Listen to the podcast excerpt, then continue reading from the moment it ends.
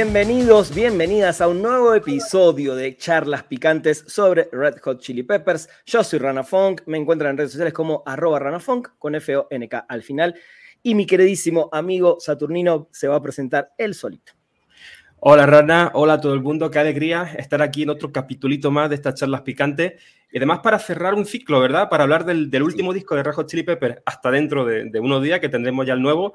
Y será como una manera de darle un buen cierre, además con estas B-Sides, ¿no? Que, se han filtrado hace poquito. Tal cual. Creo que nos inspiró un poquito las B-Sides como para hacer este programa, que si bien en su momento hicimos un live, para los que ven nuestros lives en el canal de Saturnino de YouTube, hablando de The Getaway, eh, creo que tenemos claro que es a, los dos es un disco que nos encanta.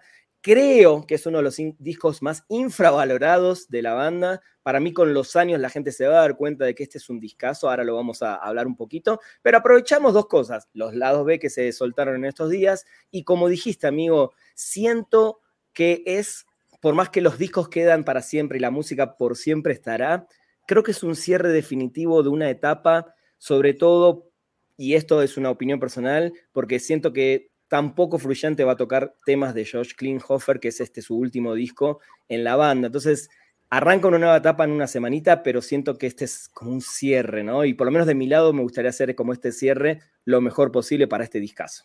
Por supuesto, un discazo que además recordemos que, al, menos para mí, es un disco como muy único dentro de la discografía, porque es por fin el disco en el que Josh ya se sentía que estaba integrado en la banda al 100% que era capaz de aportar cosas sorprendentes, porque I'm With You sí es un disco que estuvo bien, a mí me gusta, I'm With You tiene algunos temas, otras que no tanto, pero... pero Sobre todo ese fatídico cierre para mi gusto, pero bueno. Pero con, pero, con, pero con The Getaway como que se notó que Josh ya estaba en la banda y que ya era como un miembro más de la banda, capaz de aportar cosas nuevas. Y además el cambio de productores, recordemos que aquí está Danger Mouse, después de una colaboración de muchos discos consecutivos con Rick Rubin, pasaron a Danger Mouse, que luego se descubrió que era por motivo de, bueno, que con, Josh no habían conectado mucho en With You, entonces pues decidieron aquí cambiar de productor. Y la verdad es que la jugada salió estupendamente bien porque para mí este disco es uno de los más destacados de 2016. Sí, creo que dijiste dos cosas fundamentales. Yo siempre comparé y recuerdo que cuando Fuyante entra en la banda, que fue para grabar Smart's Milk, hasta él, ¿no? Eh, después comentó que nunca se sintió muy cómodo ni con el disco, ni con lo que, la manera en que lo hicieron grabar, etc. Eh, y ya en Blood Sugar destapa toda su, poderío, ¿no? Eh, creo que acá algo similar se siente, si bien Josh ya venía trabajando con la banda en vivo, ya conocía cómo tocaban, trabajó con Fuyante. en I'm With You yo siento que es el disco donde él está incómodo, donde todavía no se lo escucha tanto y quizás de la mano mm. del productor no hubo un, gran despliegue de producción hacia él y siento que acá con este cambio de productor, sí, Josh ya nos presenta una, un trabajo muy importante, no solo en la guitarra, sino un montón de arreglos. Pero ¿te parece que vamos tema por tema hasta llegar a estos lados B que se soltaron en estos días? Perfecto, vamos a hacer un breve track por track aquí, pero antes de recordar, quiero mencionar también, para que quede más completito esto, que el cambio de productor también le vino bien a la banda para cambiar su manera de, componer, de hacer las canciones, porque ellos llegaron al estudio con, que eran 30, 40 canciones que habían, que habían compuesto ya, pero, pero les dijo, no, vamos a agarrar unas cuantas, no sé cuántas fueron, 3, 4, 5, y el resto vamos a empezar a componer de cero en el estudio. Y de ahí gran parte de las canciones del disco surgieron en el propio estudio con Danger Mouse, y eso era algo totalmente nuevo en la banda, porque ellos nunca habían compuesto al estudio. Ellos llegaban ya al estudio con las canciones preparadas para ser grabadas pero con The Mouse cambió esa dinámica y se grabaron las 13 canciones que componen este disco, bueno, 15 si contamos las B-Side, y que yendo por orden, arrancamos con esa de Getaway, que a mí me parece un inicio muy acertado para el disco, a mí me mete totalmente en la ambientación así como un poco oscura, urbana que tiene el álbum, pero que yo sé que para ti no es el inicio adecuado, ¿no? No es el inicio adecuado porque estoy como más acostumbrado a querer como ponerle play por primera vez un disco y no te digo que me huele la cabeza como en ciertas etapas de la banda, que sí sucede eso, pero sí esperaba algo un poco más arriba. Inclusive creo que Dark Necessities podría haber sido un buen eh, inicio para este disco que ya marca una diferencia a nivel sonido, a nivel composición. Creo que es clave lo que acabas de decir compusieron adentro del estudio con el productor, no es que llamearon y llevaron sus demos mm. y ahí le dieron eh, la vuelta a los arreglos, sino que fue un proceso nuevo y creo que era necesario, amigo, porque más allá de lo que pueda opinar la gente de By the Way en adelante. Eh, creo que la banda se había estancado musicalmente. Creo que se iban como a la segura en un montón de lugares, en un montón de ocasiones. Y creo que este disco definitivamente suena diferente. Hay otra composición, tocan de otra manera y creo que eso es lo que hace tan interesante el disco. Y The Getaway, a la larga, es una canción que me gusta mucho, que quizás prefiero evitarla en vivo porque me saca el lugar de otras canciones, pero para mí no es el gran inicio de este que sí es un gran disco. Pero hay que recordar el outro, ¿eh? El outro de, de Getaway, la parte de esa final, ese último minutito también. Ese es el más emocionante de la canción. Sí, le da como un subido. Es como que la canción así como muy, muy lineal, pero de repente ahí al final sube la, la intensidad con esa parte de final preciosa. Y enlazamos con Dark Necessity, que fue el primer adelanto del álbum, una canción que no te deja indiferente. Yo recuerdo la primera vez que la escuché y yo noté que hay algo que había cambiado. Digo, aquí se nota que hemos dado un salto respecto al disco anterior. Sí, igualmente a mí lo que me pasó, por más que ahora dije que podría haber sido un mejor inicio, cuando yo la escuché por primera vez no me enganché, ¿eh? no, no me sucedió que dije, wow, eh, ahora sí hay un, tema nuevo, un disco nuevo, sino que dije, ok, está buena, creo que fue ganando con el tiempo, así como me pasó ahora con Black Summer, con el tiempo sí es una canción que siento que es un buen hit, que tiene un buen ritmo, que tiene una, la onda de los Chili Peppers, que tiene un gran estribillo, no solo eh, a nivel cuando lo escuchaste sentís bien, sino lo que dice la letra. Me parece que Dark Necessities, conmigo en mi caso, sí fue ganando terreno con el tiempo, me fue gustando cada vez más. Sí, mencionar también ese puente, ¿eh? el puente ahí que tiene con el piano, que también es un elemento muy presente a lo largo del álbum. El piano va a aparecer en, en bastante de las canciones del, disco y que, bueno, eso, en definitiva, Dark Necessity es un temazo, que es cierto que a mí, yo también necesité escucha, necesité muchas escuchas para ir haciéndome con ella, pero que me impresionó de primeras y eso lo valoro, valoro que me sorprenda una banda. Más allá de que, conecte, de que conecte al 100% o no con la canción de primera, valoro mucho la sorpresa. Y de alguna manera era como que volvíamos a escuchar un poquito el slap de Flea, que se extrañaba un poco, ¿no? Se extrañaba un poquito. De ahí nos vamos a esta canción que también fue lanzada, porque recordemos que estas tres canciones se lanzaron, o por lo menos eh, de manera digital antes de la salida del disco, que es We Turn Red, que si bien la letra es media eh, X, creo que eh, el trabajo de batería, el sonido suena como una batería setentosa, sobre todo para mí este es un disco que tiene más producción británica que californiana. No sé si vamos a coincidir al final, pero tiene como un sonido más europeo, más que un sonido americano, y, se nota un poquito esta batería como más setentosa al estilo Led Zeppelin, al estilo que le gusta a Chad Smith. Eh, y es una canción que tiene esos groups funk de los Peppers, pero no es una canción que también me llegó a volver loco. Creo que eh, el resto del disco en general me gusta más, pero me parece que, es una canción que cumple eh, eh, y cumple con su lugar número 3 de la lista de, tracklist, ¿no? Sí, un tema, un tema de contrastes, porque luego también tiene como uno, los estribillos son como muy suavitos, se mezclan ahí con esas partes más funky. En fin, una canción curiosa, una canción curiosa. No es de lo más destacado del disco para mí, para nada, no es de lo más destacado, pero sí que, que cumple ahí su función como tercer track y que da paso de una manera a, esa, a esa gloria que es The Longest Wave, que a mí me maravilla esa canción, para mí es de mis favoritos del disco. La guitarra de Josh ahí es la gran protagonista, ¿no? Al, abrir la canción. Toda la canción se construye en base a esa, esa, guitarra preciosa de, de, Josh y una canción conmovedora, con, con su estribillo también épico, ¿no? Porque tiene como ahí un estribillo que sube y que a mí me gusta especialmente. Esta es de, mi, de mis favoritas. Sí, te iba a decir, para mí es una de las canciones más bellas, por lo menos en cuanto a este baladas, se le podría decir, ¿no? Esas canciones que son como muy cool, más relajadas. Eh, y, si nos ponemos a pensar, si nos vamos desde el track 1 de I'm With You, que es el primer disco con Josh, pasando por I'm Beside You y llegando a Get Away, para mí esta es, eh, si vas haciendo el orden cronológico de escuchar las canciones, esta es la primera canción donde yo siento que Josh ya es parte de la banda y que el protagonista de esta canción es él, ¿no? Más allá de que todos hacen un muy buen trabajo, a mí The Longest Way también se me hace una de las mejores canciones del disco y me arriesgaría a decir de la discografía de la banda. Wow, esos son palabras mayores. Es, que es una gran canción, es una gran canción y siento también que empiezan a explorar, como dije, en este disco otros sonidos y no es la balada que ya conocíamos o que, a la que nos tenía acostumbrado la banda, sino que creo que va por otro lado, es como una balada más, no sé si la palabra es sónica o es, no sé cuál es, no sé cómo, cómo representarla en una palabra, pero siento que es, se aleja de la típica balada de una banda de rock y de las típicas baladas que nos tenían acostumbrados los Peppers hasta ese momento. Sí, sí, sí. Y con un, con un Anthony cantando como con, con, un toque de dolor, ¿no? Porque aparte la letra a mí se me hace como reflexiva, como dolorosa. Recordemos que muchas canciones de este disco están como basadas en una ruptura sentimental, lo explicó por ahí en alguna entrevista. Entonces, claro, hay una fuerte carga emocional ahí en, The Longest Wave. Y pasamos, ¿eh? Subimos intensidad ahora con Goodbye Angels. Esta canción es de las más destacadas a nivel popular, ¿verdad? Porque sí. mucha gente cuando menciona ¿qué, ¿qué canción te gustaría que John tocase? Mucha gente dice, me gustaría Goodbye Angels. Yo soy uno.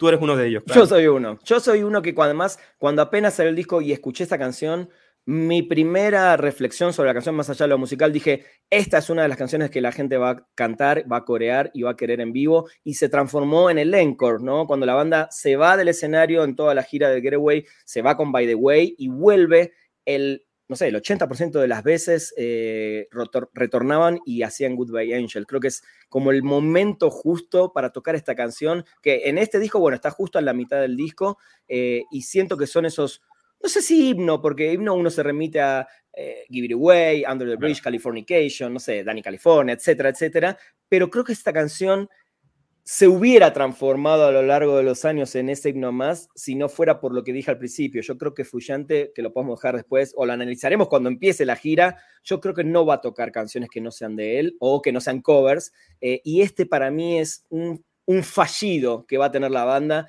al no incorporar Goodbye Angels, que a mí se me hace una gran, gran canción con un gran cierre, muy arriba, muy emotivo y muy al estilo más frenético que nos tenía acostumbrados la banda. Sí, ese cierre a mí, la primera vez que lo escuché, me, impresionó mucho. No me esperaba encontrar ahí ese momento tan, tan intenso, eh, tan lleno de intensidad. Pero bueno, sí, un temazo en definitiva está Google Angels con un trabajo muy interesante de bajo, también ahí fundiéndose con, con la guitarra a lo largo de la canción. Y pasamos a Sick Love.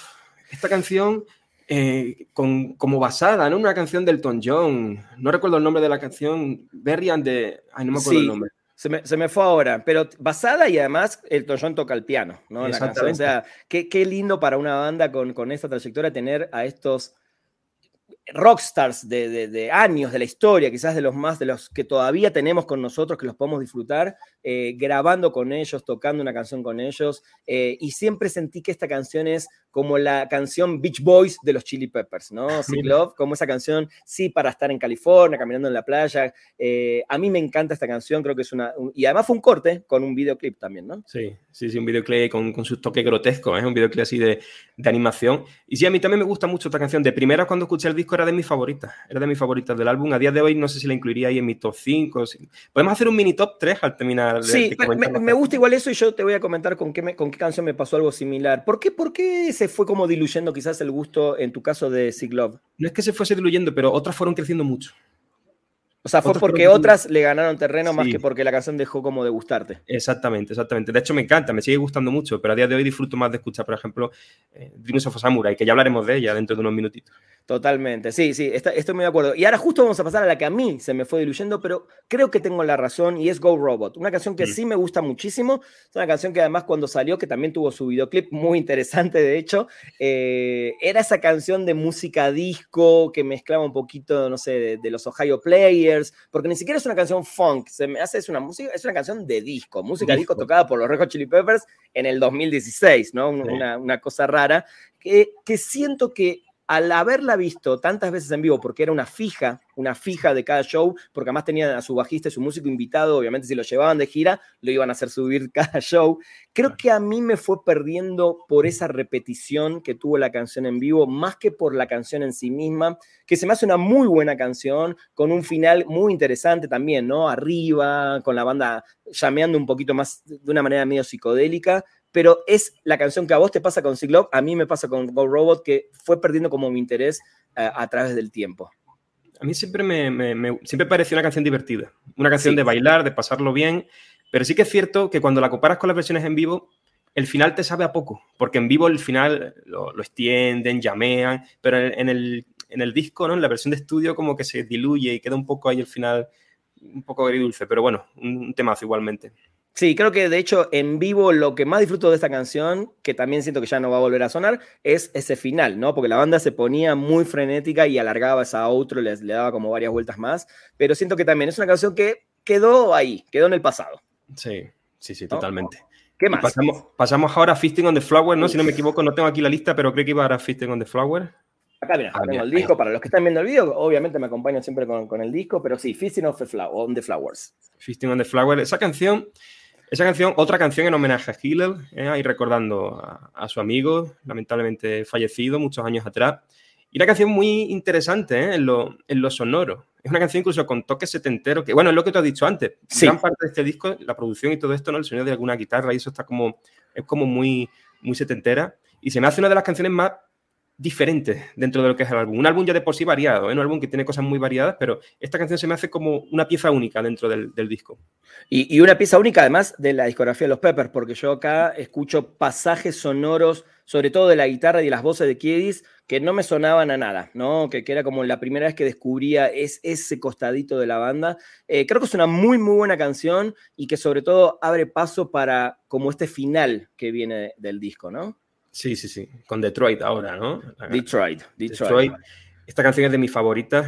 Tiene una intensidad impresionante. A mí me lleva a mediados de los 90 incluso por la manera de cantar de Anthony, me lleva como a la época de One Hot Minute. Esta canción tiene ese, ese, ese aura que algunas tienen, como incluso Break From Afar también. Break From Afar es como de la misma familia, es como una prima hermana de esta canción. Para mí son canciones como familiares.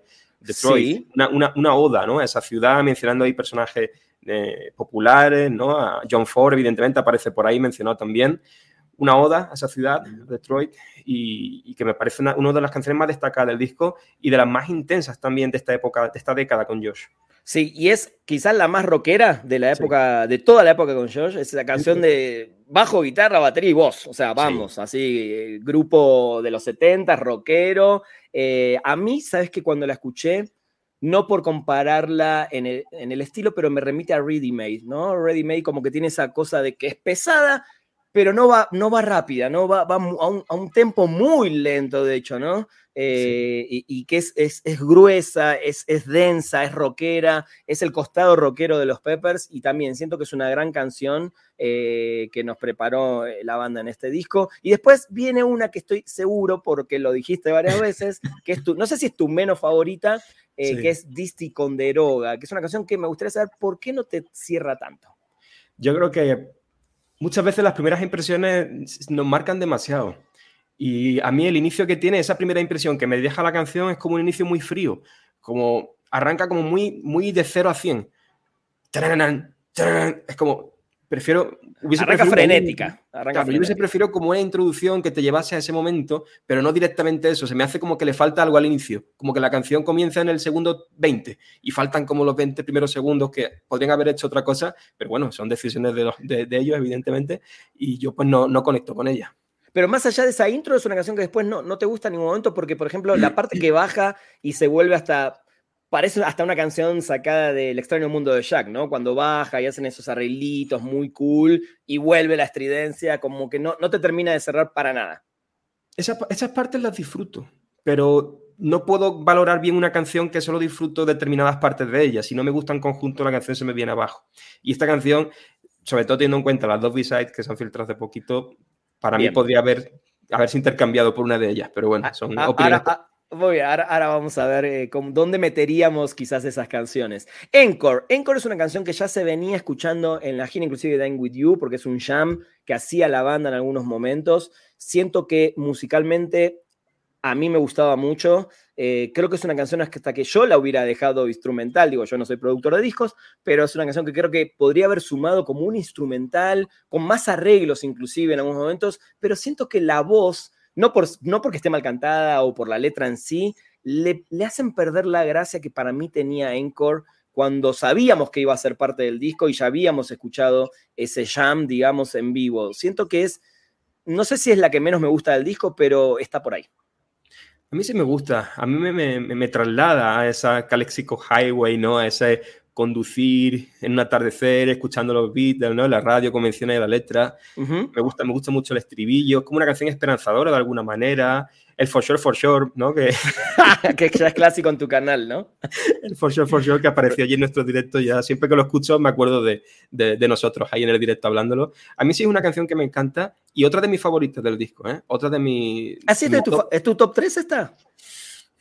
Top 3, top 5, no sé, pero seguro ahí, seguro ahí está, está. entre las primeras. Muy, muy bien. Eh, a mí, ahora viene para mí una de las mejores y sé que es una de las que menos le gusta al, general de la gente, porque cuando hacemos los lives o cuando se habla de este tipo de cosas, muchos nombran de Hunter.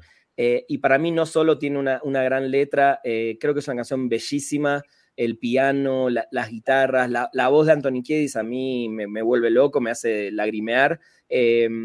Y, creo que son esas canciones que si te dejas llevar, eh, te llegan. Si no, quizás entiendo que puede ser una canción que si no, no te metes como en el mood, pasa de desapercibida o pasa de largo o hasta la salta la gente, ¿no? Sí, pero a mí, para mí, a mí esta canción me gusta y con los años me ha ido gustando incluso más. Es de esas que te dije que han ido creciendo, mientras que otras se estancaron, como Sick Love, ¿no? Que me, gustaba de inicio y me sigue gustando, pero no, no ha aumentado.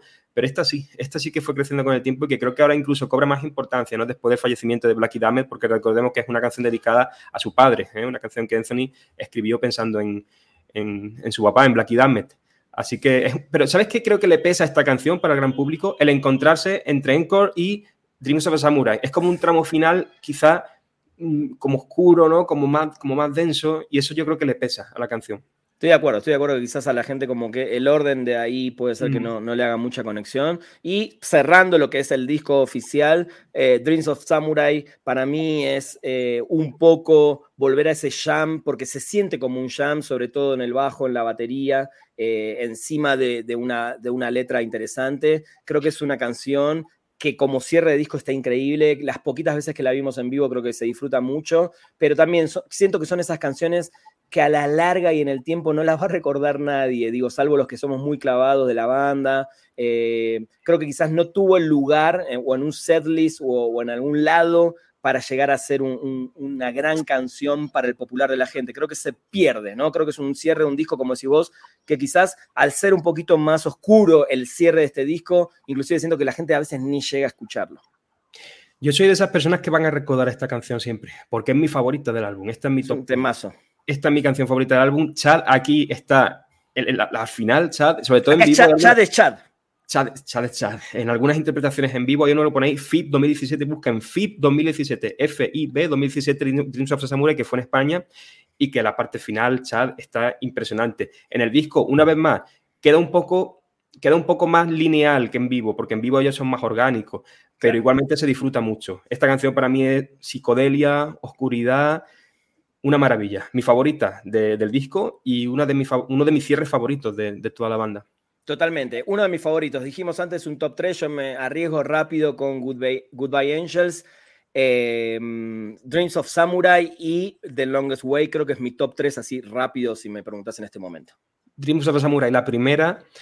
La segunda, The Longest Way diría, o Encore, una de las dos. Siempre tengo dudas. Para mí esas dos que están al mismo nivel. O un, una, un jam entre las dos, ¿no? Un, un interlude ahí entre las dos. Muy bien. Pero hoy, hoy, hoy voy a decir The Longest Wave. Hoy me quedo con The Longest Wave. Y top 3, Dark Necessity. Me parece un temazo.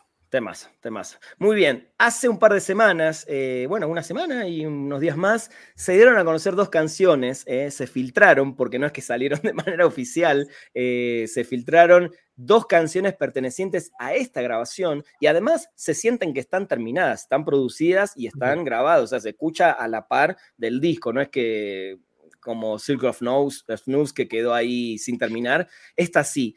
Cali y Outer Space. Empezamos por Cali, amigo. ¿Qué, qué te pareció Cali? Cali. Estas dos canciones que solo se conocían los nombres, ¿eh? no se sabía nada de ellas más allá no de. Tenía ni idea, no tenía ni idea se habían mencionado los nombres por ahí, por parte de ellos, hace mucho tiempo. pero, pero, mucha gente jamás tampoco recordó eso y se acordaron ahora cuando salieron las canciones, ¿no? Sí, claro, claro, evidentemente. Pero eran como dos, de esas leyendas urbanas, ¿no? Que finalmente dieron a luz. Dieron a luz Cali, ¿eh? Cali con ese inicio como tribal, ¿eh? Para mí esa, esa percusión es como muy, muy tribal. Ah, tiene cierto elemento funky también aquí la, la guitarrita. y el bajo. Hay una línea de bajo en un momento antes del final que es espectacular. Y un Anthony Kiddis muy interesante cantando al estilo Morris, ¿eh? me, lleva mucha Morris. Amigo, te iba a decir lo mismo. Lo primero que. Vos sabes que yo no soy un gran fan, ni siquiera soy un fan de Smiths. Eh, me gustan algunas cosas de Smiths, pero la verdad que debería escuchar un poquito más su discografía. Pero lo primero que pensé, sobre todo hacia la mitad de la canción y hacia el final, es. Eh, es Red Hot Chili Peppers Smiths de Smiths, es esta canción, ¿no? Y más que nunca predomina ese sonido británico, sobre todo en la voz, en la producción. Creo que para mí, si ahora me preguntan, esta canción sí debería haber estado en el disco. Para mí es un temazo, eh, es diferente, no dejan de ser los Red Hot Chili Peppers, tiene esa línea de bajo en un momento con esa guitarrita funky, las baterías de Chad están increíbles, eh, la voz de Anthony y la producción. Creo que es un tema que tristemente ahora que uno lo escucha dice, ¿por qué no estuvo en el disco? No son esos solto squeeze que decís, ¿por qué no estuvo en el disco? Si Camicanico o lo que sea. Creo que es una canción que para mí sí le hubiera sumado al disco y creo que hubiera sido otra canción más diferente, pero en este rumbo nuevo que estaba tomando la banda, que para mí estaba increíble. Sí, en mi opinión, esta canción lo hubiese sustituido por Disty con Deroga y ya está. Ahí está. Vos sí lo hubieras sustituido, no lo hubieras incluido. Hubiese incluido Outer Space y sustituir Cali por, por Deroga y quedaría un disco de 14 canciones, que no está mal, está bien. De hecho, 15 hubiera estado bien también, ¿no? Pero bueno, está, está bien, está bien. Digo, ahora, Outer Space me dijiste que te gusta mucho más que Cali. Sí, a ver, las dos me gustan, pero Outer Space es que me traslada, me traslada, me, me, me, me, emociona mucho esa canción, me lleva a ese espacio exterior, ¿no? Del cual habla y al cual Anthony no quiere ir, ¿no? No quiere, no quiere ir a ese, a ese Outer Space. Eh, la atmósfera de la canción me parece impresionante. Josh ahí participa de una manera muy fuerte para que eso se genere, porque la, participación de Josh, tanto con su guitarra como con sus coros, esas voces que, tú sientes que se acercan a ti y que se alejan de ti, porque a veces la voz de Josh parece que se acerca y que se va de ti como, como si te acariciase, ¿no? Eh, pero de una manera tenebrosa, porque da incluso un poco de mal rollo, ¿no? Es como... Me parece impresionante esta canción. Me parece una preciosidad. Una canción que se pasa en un suspiro porque realmente es cortita, ¿eh? es, una cortita. tres, minutos y medio, sí, creo, no sé.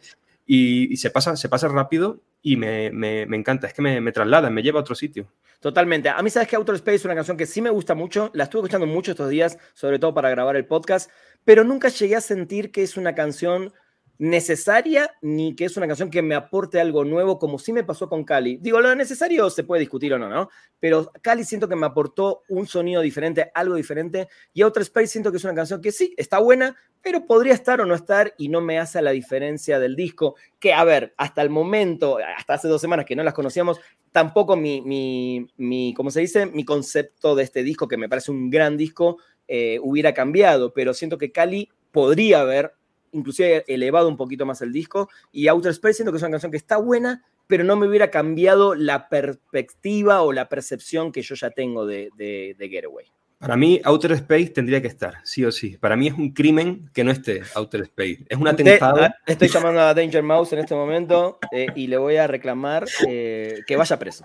No, pero te, soy sincero, te soy sincero. Me encantaría que estuviese, pero no tengo ni idea de dónde la colocaría, porque ah, me cuesta encontrarle un hueco. Me cuesta encontrarle un hueco, porque es de las típicas canciones que van por el final, pero es que ya al final está ya de por sí muy cargado de canciones así oscuras, lentas, así que no sé dónde colocaría Outer Space, pero tiene que estar en algún lado tiene que estar en. Ojalá algún día tengamos ahí un 7 pulgadas, una canción del otro, por lo menos para tenerla en formato físico, porque creo que vale la pena. Amigo, eh, se va cerrando otra charla picante, me encanta. Qué bueno que hablamos de este disco en este momento, cuando estamos a días del lanzamiento de Unlimited Love. Seguramente, bueno, alguien puede escuchar este podcast ahora o después de Unlimited Love, pero sepan que quisimos también de alguna manera homenajear este último disco que casi todo el mundo pensaba que no, que había uno más porque ya se estaba empezando a trabajar en un siguiente disco con Josh.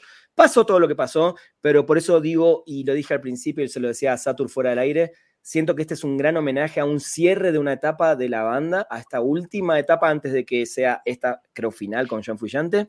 Eh, y ojalá la gente que no le dio oportunidad a este disco, porque sé que mucha gente lo compara con otras cosas y no le termina de gustar por eso, denle chance porque es un disco diferente que tenía que hacer esta banda para salir un poco de la comunidad, comodidad perdón, en la que estaba metida.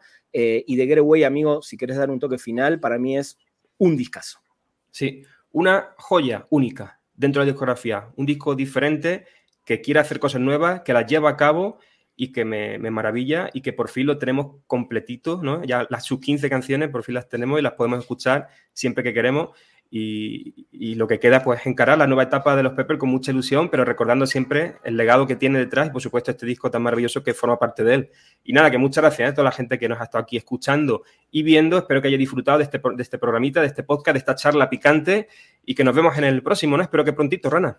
Totalmente, amigo. Suscríbanse a mi canal para eh, activen las notificaciones. También acá dejo el link del canal de Saturnino, donde hacemos lives mensualmente hablando de Red Hot Chili Peppers. Se vienen otras cosas para hablar también de música en general. A Saturnino lo siguen en Instagram como arroba Saturnino Cretino o en Twitter como Saturnino Comenta Discos, ¿no?